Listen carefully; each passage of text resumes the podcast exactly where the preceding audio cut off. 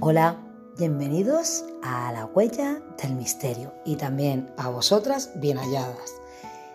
Espero que estéis muy bien y como sigo diciendo, el mes de abril va avanzando, ya estamos a 21 y sigo teniendo frío, no sé vosotros en vuestras comunidades autónomas o en algunos sitios como México, Estados Unidos, en Bulgaria, que también he visto que hay gente que escucha mi programa eh, pues muchos saludos y ya me contaréis qué tiempo hace.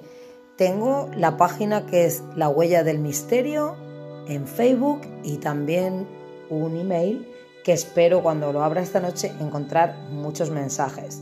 Es la huella del misterio 22 gmail.com. Y sin más dilaciones y sin haceros esperar más, vamos con con, pues, con otro tema hoy.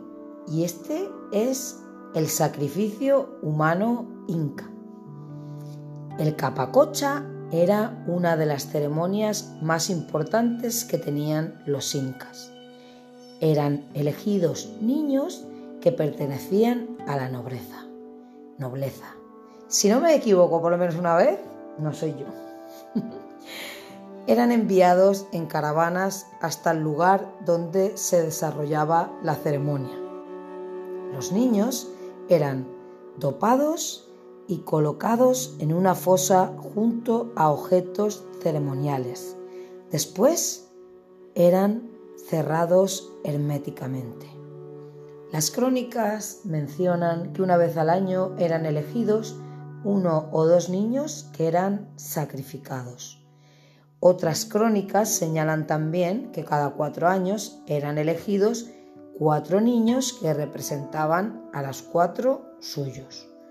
Otros cronistas mencionan que solo se, solo se realizaba el capacocha en ocasiones especiales, cuando se elegía un nuevo inca o el sapa inca fallecía. También, después de desastres naturales, estas crónicas también señalan que eran unos sacrificios que se hacían una vez al año. Nunca se han encontrado más de tres niños juntos y hasta la fecha solo se han encontrado 20 niños sacrificados con el capacocha, prueba que solamente se realizaba en ocasiones especiales. Pues yo lo veo, la verdad, muy tétrico. Claro, era una cosa que hacían los incas y para ellos, para ese pueblo, era normal. Pero qué pena, ¿no? Los niños eran hijos de nobles y los dopaban, o sea, los dormían y los enterraban junto a,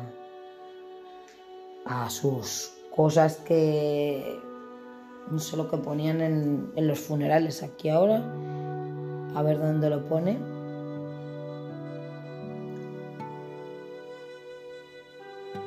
Junto a regalos, objetos ceremoniales. O sea, qué, tristeza, ¿no? Pobres niños.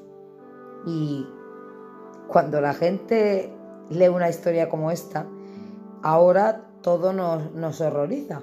Pero claro, antiguamente, si en esos pueblos o en, en muchas tribus o si, por ejemplo, a los dioses les había, no llovía, por ejemplo, pues podían ofrecerle algo para que hubiera lluvia.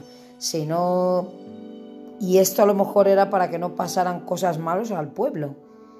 La pena es que eh, ponían la vida de los niños por delante, o sea, el sacrificio por delante.